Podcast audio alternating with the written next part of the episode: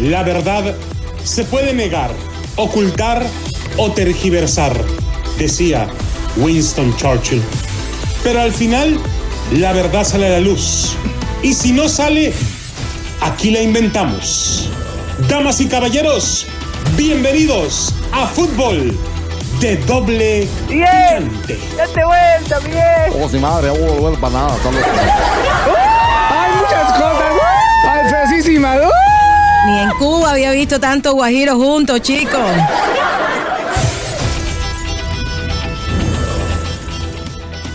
¿Qué tal amigos, señoras y señores? Usa fútbol de doble picante a través de KW, KW, tu liga radio para todos ustedes.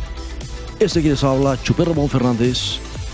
Desde Deportes Vegas 1460 AM, damos saludos a la gente que nos escucha en Bakersfield en la 1490, Pomora 1220 AM, obviamente a través de tu liga radio KW, KW 1330, la deportiva de Los Ángeles, California. Señores, está con nosotros el Piojo Miguel Herrera, Piojo Sausares. Vamos acá andamos, de gracias al Tigre, como siempre, cabrón, no, no, no. Ya te, ya, ya, ya te la sabes que, que, que Date vuelta. no bien. solo la vuelta para nada. Ya, ya, deja de estar molestando, cabrón. No me di la vuelta cuando dirigí a la América, cabrón. Menos ahorita, estás loco, cabrón. No, no, no. Os como te decía, cabrón, echándole gracias a ti. Señora, ¿cómo está? Está tu señora. Ahora sí ya me hartaste, cabrón. Déjate venir. No le hagas caso, mi estimado Piojo. No, Pues gracias, mi pejetrefe. Gracias, cabrón. No, no, me, me saca de onda. A ver, estamos nosotros. Ricardo Antonio La Volpe. cheque. Mirá que tenemos un tema fuerte para el día de hoy. Así es, señores. El tema de hoy es Dios y el fútbol. Ay, güey. ¿Cómo sabes, ocho, güey? No, aquí nomás. eh, Mandamos saludos al Chispazo Vázquez hasta allá, hasta Los Ángeles. Con, mucho gusto. Chispazo, ya apareció tu reloj. Ahí estaba en la parte de atrás del sillón. Ahí en Chicas Bonitas, loco. Eh, No, eh, lo, mandó el gerente de la, de la Green Door, la puerta verde. Ay, chiquillo. Se Chispazo le quiere. Pues párele, párele. Señores, vamos al tema. Dios y el fútbol. Espérame, déjame. me- Te traigo una caguamita, chipazo. Si me haces favor, córrele, güey, porque ese tema va a estar bueno. Ey, me, me traes poquitas guasanas, por favor. Ahí quedaron de las de ayer, loco. De... Claro que sí, chipazo. Ese chispazo la trae loco, el chispazo. ese güey. Bueno, señores, el fútbol bebe de la cultura popular y adopta costumbres típicas de otros ámbitos. La sociedad, la guerra, la política o incluso la religión. Ay, Willy. Tema escabroso, muy cabroso. Por, por cierto, ¿en qué se parece, Piojo, el fútbol a Dios? A ver, nomás para que veas como, a ver si es cierto que... que, que em, mm, mm, No, no, no, no, no seas blasfemo, no seas blasfemo. ¿Cómo, cómo? ¿En qué se parece el fútbol a Dios, no, no le hicieron hasta fiesta Maradona por lo que dijo de la mano de Dios. ¿Ahora te estás asustando de esto? No, no, no, no, no, no. ¿En qué se parece? Bueno, el fútbol se parece a Dios en la devoción que le tienen muchos creyentes y en la desconfianza que le tienen muchos intelectuales. Eso sí, ahí está, en ese parece. Eso lo dijo Eduardo Galeano, fíjate, que se... Bueno, algunos preferirán hacerse la pregunta a la inversa. ¿Qué ámbito de la sociedad es totalmente ajeno a la religión? Y es innegable que tiene razón, o al menos parte de la razón. Los romanos hablaban de par y circo, haciendo referencia a las inquietudes de la sociedad. Se colmaban con comida y entrenamiento. Ese precepto ha ido evolucionando con la propia sociedad. Con la irrupción del cristianismo, Co- Corrupción del cristiano. irrupción, con la irrupción del cristianismo, Ah, perdón, loco, adelante. Con la irrupción del cristianismo, pero sobre todo desde que se convirtió en religión oficial del imperio, empezó a acumular poder e influencia y a estar presente en todos los ámbitos de la sociedad. La religión caló hasta tal punto que llegó a sustituir al ocio como vía de escape. Y dentro del ocio, obviamente, está el fútbol, ¿no? O sea, porque yo, Para allá vamos. Esto hizo un nuevo credo, mi Piojo. O sea, una, una vida terrenal de penuria y miseria, el valle de lágrimas bíblico, se, soporta mejor con la, con la promesa de una posterior vida celestial, colmada de placeres, de, de, de, de, de ahí la famosa frase de Carlos Marx, no, no, no, no. Ahora te vas a quemar una frase de Carlos Marx. Es, que él dijo, la religión es el opio del pueblo haciendo referencia al efímero placer artificial provocado por esta sustancia que, acaba derivando en, adicción y la destrucción del individuo. No, no, el fútbol es el deporte más seguido en el mundo con una cifra cercana a los 4 mil millones de aficionados. Sí, más lo que se acumula esta semana en México, porque ya ves que si para algo somos buenos en México es para aventar, muchachos, loco. No, no, qué bárbaro, loco. El fútbol es la religión del siglo XXI y eso lo dijo Manuel Vázquez Montalbán para ponernos en situación de tener en cuenta cristianismo y el islam. Las dos religiones mayoritarias tienen respectivamente 2.400 y 1.900 millones de seguidores. Loco, o sea, no, no, no. Bueno, como quiera que sea, ¿verdad? Yo le voy a entrar a la iglesia maradoniana. Cállate, para empezar, ni siquiera eres argentino, o sea, no, no, no se trata de ser, se trata de fe. Señor párele. Podríamos decir que en algunos casos ha sustituido a ese opio del que hablaba Marx y es prácticamente un credo más. ¿El fútbol? Así es. Un futbolista se convierte en una religión. Los más fanáticos seguidores de equipos y selecciones idolatran a sus estrellas como auténticos santos o deidades. En muchos aspectos funciona como una auténtica religión, con la iglesia maradoniana como máxima exponente. ¿Cómo es posible que, que, que, que... llegue el dicho credo monoteísta del Pelusa? Hace la vez de Dios una devoción desmedida que, tiene mucho más de religioso que de parodia, ¿viste? ¿De veras se la toman tan en serio, mi estimado Zancas de enredadera? No, Y claro, esta mezcla entre fútbol y religión es el único caso. Hay un sinfín de anécdotas de coexistencia, cooperación e interacción por todo el mundo. Yo creo que existe el dios del fútbol, definitivamente, como lo dijo Genaro Gatuso. Bueno, señores, férreos principios. En España es habitual rezarle a la patrona o santo del club, así como llevarle a modo de ofrenda los títulos conseguidos. Hazme el favor, loco. Mira, ni, les metas ideas porque van a ir a quererle poner la playera del América a la Guadalupana, loco. Que ya nos falta poco, fíjese, güey. Ni les metas ideas, yo sé lo que te digo, loco. Sin salir de la península ibérica, encontramos el curioso caso del argentino Carlos Ángel Roa, exportero del Mallorca, que en el mejor momento de su carrera decidió retirarse por motivos religiosos. Concretamente, es fiel devoto de la iglesia adventista del séptimo día que impide trabajar los sábados, día habitual de los partidos de fútbol. Y prefirió dejar la carrera por el... O sea, no, no, no. Andy Willy, no, Otro caso de la liga en el que se mezclaron fútbol y religión fue el delantero sevillista Canouté, que se negó a lucir el sponsor del principal patrocinador del club por ser una casa de apuestas, ya que su religión, la musulmana, condena el juego. Loco, o sea, no, pues déjeme decirle la, la verdad, no, no. Tras dos partidos con la publicidad tapada, la casa de apuestas se quejó y el delantero maliense tuvo que tragar con el sponsor tras la mediación del Sevilla FC. O sea que se la pusieron de agüicho, o, te pones la... la, la y, es, es, que también no se puede ir al, al extremo. Pues son precisamente eso religiones extremistas. Muy similar la situación vivida con Dudu Autá. No sé si vos recordás guardameta hebreo, para que se modificó la publicidad de su camiseta ad hoc, retirando una cruz que sí portaban sus compañeros del Racing de Santander, ¿viste? ¿Cómo? O sea, no, no. Ay, Dios. ¿y qué- ¿Cómo es que.? Ah, ya, Dudú Aguate. Ya me acuerdo de ese. Era Dudú Aguate. Pues, Ese, güey. O sea, como quiera que sea. Solo existen dos porteros. San Pedro en el cielo y Zamora en la tierra.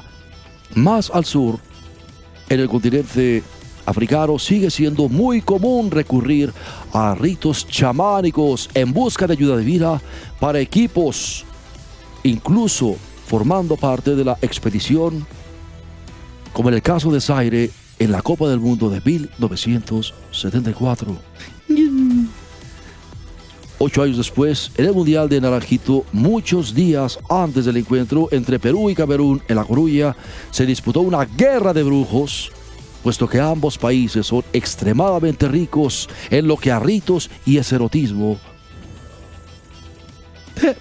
Esoterismo, güey. O sea, no, no. Ahora sí se te brincó la cadena, loco. No, es que. Es que él se refiere al acto de nomás estarla charpeando. Así es. El partido finalizó 0 por 0. O sea que ningún brujo fue mejor que el otro. O sea, ¿cómo, cómo? Bueno, señores, hay que recordar el milagro que se dio en el Congo. Usted recordará en la actual República Democrática del Congo, en 1998, se disputó un partido bajo la lluvia entre Benatadi y Basanga cuando un rayo impactó en el barrizal en el que se había convertido el terreno del juego, terminando con la vida de varios jugadores. ¿Dónde pegó el rayo? En el barro, en el lodazal, güey. ¿Y por qué se murieron los jugadores? Se electrocutaron, no, no, no. Más sorprendente del asunto, lo más sorprendente es que todos los fallecidos eran jugadores locales, mientras que los jugadores visitantes salieron ilesos. Ay, ya me dio miedo. Vamos a la pausa, loco. Regresamos enseguida. Ya no estés hablando de eso porque yo me pongo muy nervioso. Luego en la noche me hago pipí, güey. Eso no, por favor, loco. Bueno, vamos a la pausa, regresamos.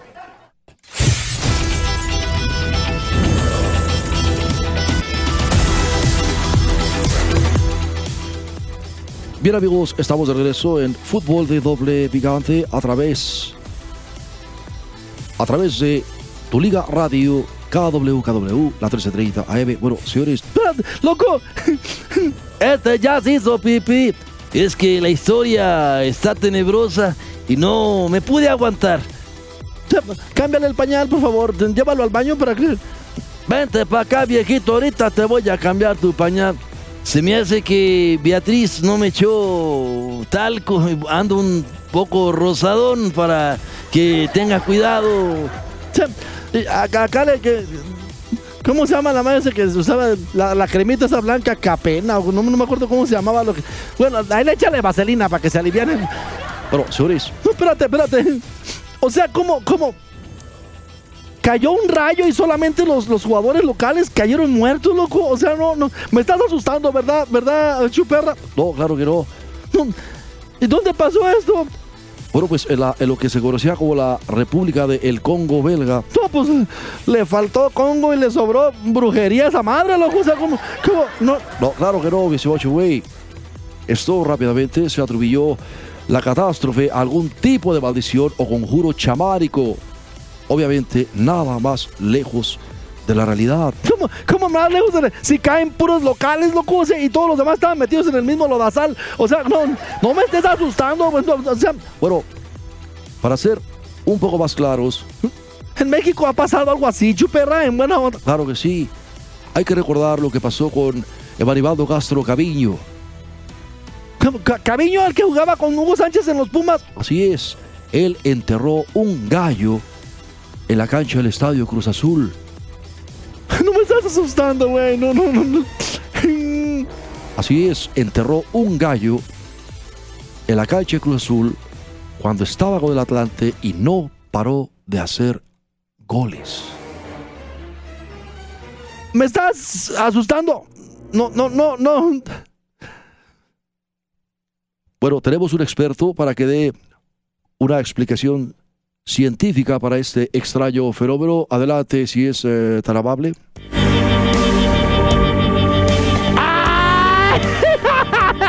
Nadie sabe. Nadie supo.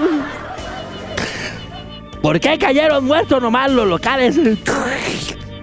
Y rapidito, loco, porque hueles bien feo, güey, la verdad. No, no, no. Prefiero que esté aquí el peje, aunque no lo cambien de pañal, ¿ok? Por favor, no lo- Hay una explicación científica para este extraño fenómeno. Todos los jugadores visitantes, pues estaban embrujados, ya lo dijo. ¡No! No estaban embrujados. Todos los jugadores visitantes portaban tacos de goma. No, no, no, no, no, no, no vengas aquí con eso, loco. Los tacos o son de chicharrón, de garnachas, de nenepil, tostaditos. pues, Los taquetes, no me estés interrumpiendo. Todos los jugadores visitantes portaban tacos de goma, material aislante, mientras que los locales usaban taquetes metálicos de aquellos nuevos que había sacado Adidas hace mucho tiempo. Fue por eso que se les chamuscaron los. Fue por eso que se les chamuscaron los. Los pelos. Se les chamuscaron los pelos. ¡No! Se les eh, chamuscaron las tlayudas de las que le gustan al peje. Nadie sabe. Nadie supo. Con los tacos metálicos, pues esto sirvió de fatal hilo conductor. Así es de que les entró el rayo por abajo. Me acordé de la América de repente. A ver, adelante. Aunque ya están en peligro de extinción, era habitual que los clubes contasen con cierta ayuda divina. Representada por la figura del capellán, que en muchos casos acompañaba y bendecía las expediciones. No sabemos si Dios tiene equipo. Sabés que Maradona. No me estés interrumpiendo con tu Maradona. No sabemos si Dios tiene equipo. Pero tenemos claro que sus representantes en la tierra. Habemos muchos.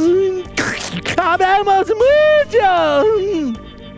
O sea, ¿me estás diciendo que cosas celestiales no hay, pero brujería sí existe?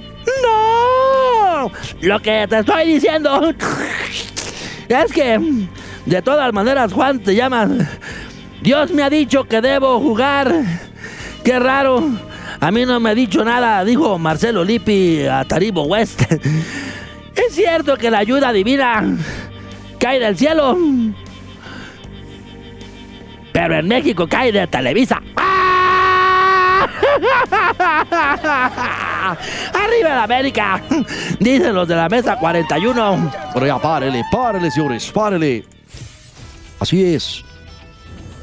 Han existido unos papas muy futboleros. Ya vas a empezar. A ver, ahora, a ver, ten cuidado con lo que va a hacer. Así es, Juan Pablo II, el papa polaco, polaco Karol Wojtyla, fue portero del MKS de Cracovia, su natal ciudad, donde hizo el, el- el- seminario que se decía que mientras que Ratzinger andaba con los nazis, él andaba con... con- con- o sea, se- lo hicieron renunciar, acuérdatelo. Decían que tenía la suástica, o sea, no, no, no. Ya párele, párele, señores.